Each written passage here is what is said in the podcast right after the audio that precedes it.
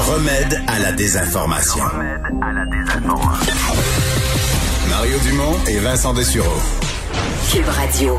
Bon, de la feuille de pointage de golf de Donald Trump, on passe aux feuilles de pointage de nos élèves, les bulletins scolaires. Le ministre de l'Éducation, Jean-François Robert, est avec nous. Bonjour. Bonjour, M. Dumont. Bon, euh, c'était une nouvelle attendue. On savait que la, pondération des deux bulletins euh, était problématique. Ça avait été un problème bien identifié. Euh, comment vous avez envisagé le règlement de ce problème-là?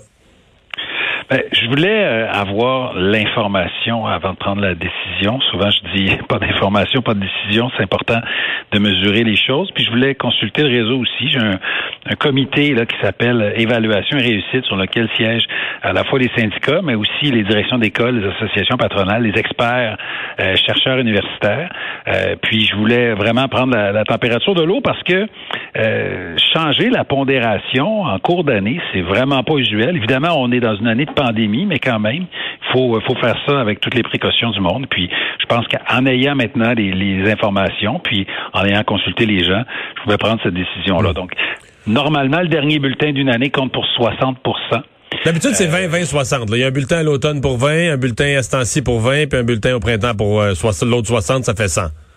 C'est ça. Donc là, à ce moment-là, euh, voilà. Et là, euh, cette année, on a seulement deux bulletins.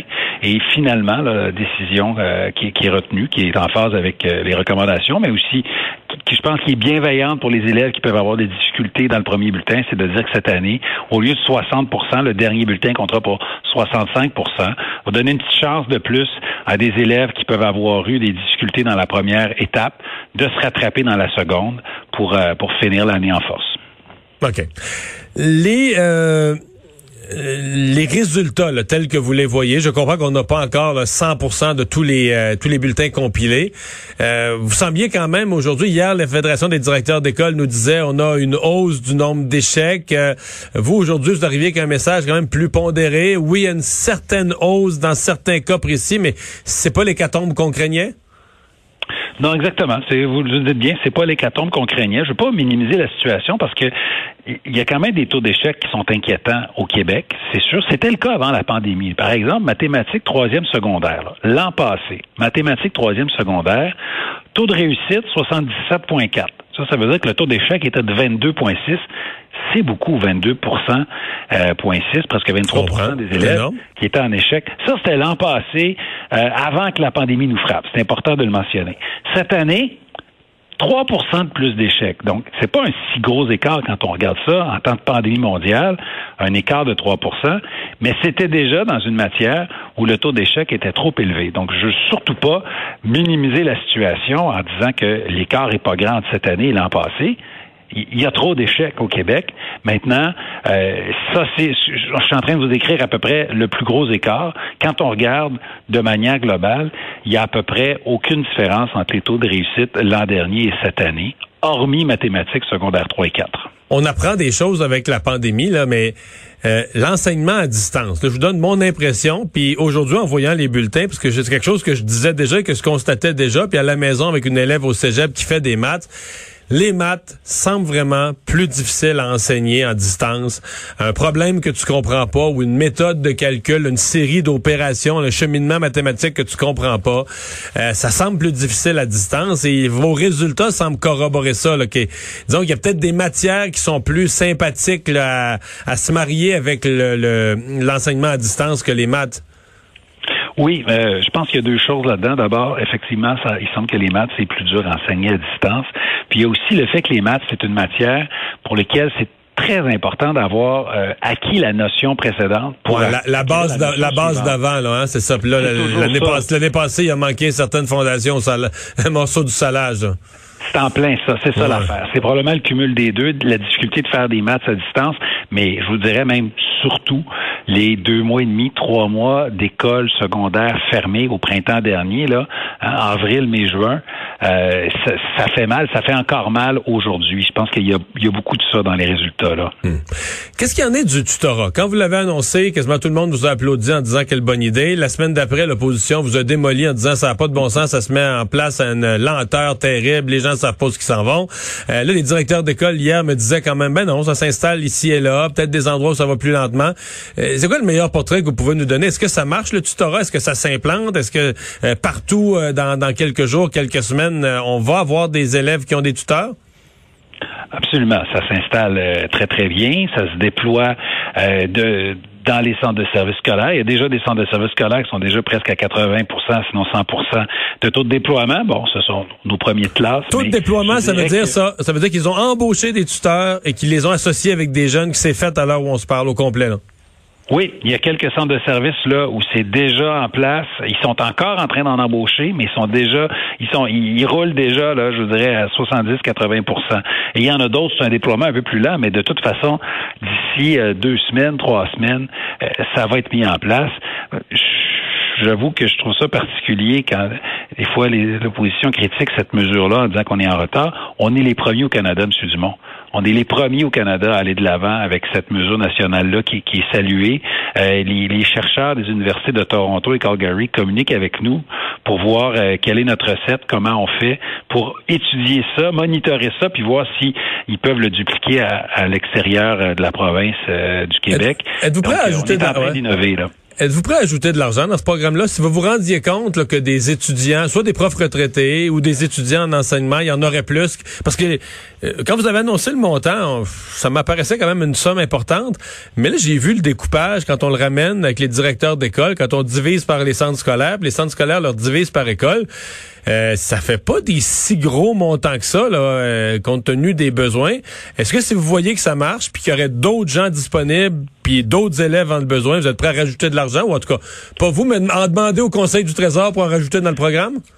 Oui, la réponse c'est oui. Euh, la réponse simple c'est oui. D'abord, il faut voir qu'on a quand même investi 11 millions de dollars, mais pas sur une année là entre février et, juin. Donc, c'est quand même euh, beaucoup de millions de dollars en peu de mois. Mais ramener au niveau d'une école, là, c'est ça que c'est beaucoup, là, mais ramener au niveau d'une école, c'est quelques centaines, mille dollars. C'est pas tant que ça, là, payer du monde euh, semaine après semaine euh, si tu as beaucoup de besoins, là. Mais il faut voir, M. Dumont, qu'il y, a aussi la nouvelle philosophie, la nouvelle gouvernance qu'on a implantée des centres de services scolaires, puis la nouvelle façon de diriger le ministère qui amène une décentralisation des enveloppes. Donc oui, il y a le 11 millions de dollars dédiés au tutorat qui doit y aller, mais à rien d'autre. Mais il y a euh, plus de 95 millions de dollars que j'ai ajouté dans le réseau, de l'argent neuf qui a été ajouté depuis le mois de septembre, euh, qui a été ajouté pour ajouter des services directs aux élèves. Et donc, dans un centre de service scolaire, bien souvent, ils n'ont pas dépensé encore tout cet argent-là. Puis ils vont être capables de dire, ah, ben moi, je reçois, on va monter en X, on va dire, je reçois 700 000 dollars dans mon centre de service pour implanter le tutorat. J'aurais besoin d'un 200 000, d'un 300 000, d'un 400 000. Vous me dites ils l'ont. J'ai cette marge de manœuvre-là qu'il n'y avait pas dans les années passées. Mais la nouvelle gouvernance qu'on a implantée, depuis ça fait maintenant un an d'ailleurs qu'on a adopté cette nouvelle façon de faire là, la nouvelle façon de faire des règles budgétaires, de laisser aux écoles la marge de manœuvre, de leur donner l'argent, puis de leur donner le programme, puis de leur laisser la possibilité de donner des services aux bonnes personnes. Par exemple, euh, dans une école secondaire, il y a une flexibilité dans le programme. S'ils nous disent que le tutorat doit se faire avec les élèves de secondaire 3, puis particulièrement en mathématiques, ben, ils sont capables de le faire. Ils ont l'agilité pour le faire. Ça, c'est nouveau.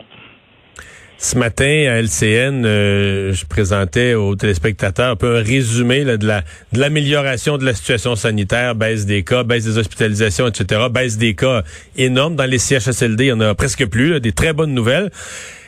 L'ombre au tableau, ce sont les écoles. Euh, hier, il y avait encore euh, presque 3000 enseignants et enseignants, membres du personnel ou élèves, mais 3000 personnes dans le réseau scolaire qui étaient des cas actifs de la COVID dans 960 écoles, euh, plus de 1000 classes, plus de 1100 classes fermées. Je dis pas que c'est de votre faute, mais ça semble encore difficile dans les écoles. Est-ce qu'il est-ce qu'on en fait assez? Est-ce que vous posez des questions sur comment ça se fait qu'il y a encore dans les écoles autant de problèmes avec la COVID ben, il faut demeurer très vigilant. Il faut, faut pas laisser euh, des cas d'éclosion euh, se, propager. C'est pour ça qu'on a la, la politique puis les protocoles d'urgence qui nous permettent de fermer une classe rapidement, basculer en enseignement à distance. On est équipé, les profs sont formés.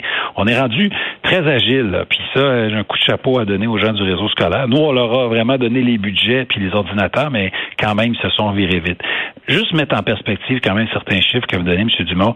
C'est vrai, au moment où on se parle, il y a 2921 cas actifs dans le réseau scolaire, ben, qui ont été retirés évidemment. quand on a un cas actif, on le renvoie à la maison. Mais le 10 décembre, on avait 4420.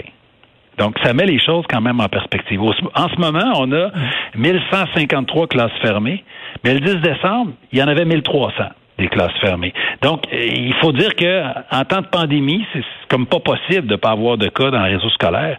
Dans le réseau scolaire, mais on observe quand même, quand même, on n'observe pas, on n'observe pas dans le réseau scolaire la même baisse qu'on observe dans le reste de la société présentement là. Il y, a un enjeu. Là.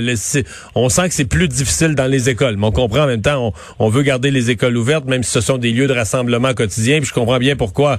Mais est-ce qu'on fait tout le nécessaire euh, pour euh, éviter la propagation en milieu scolaire? C'est plus difficile euh, de, l'éviter dans la, dans la région de Montréal. Il y a vraiment des zones euh, très euh, très différemment touchées.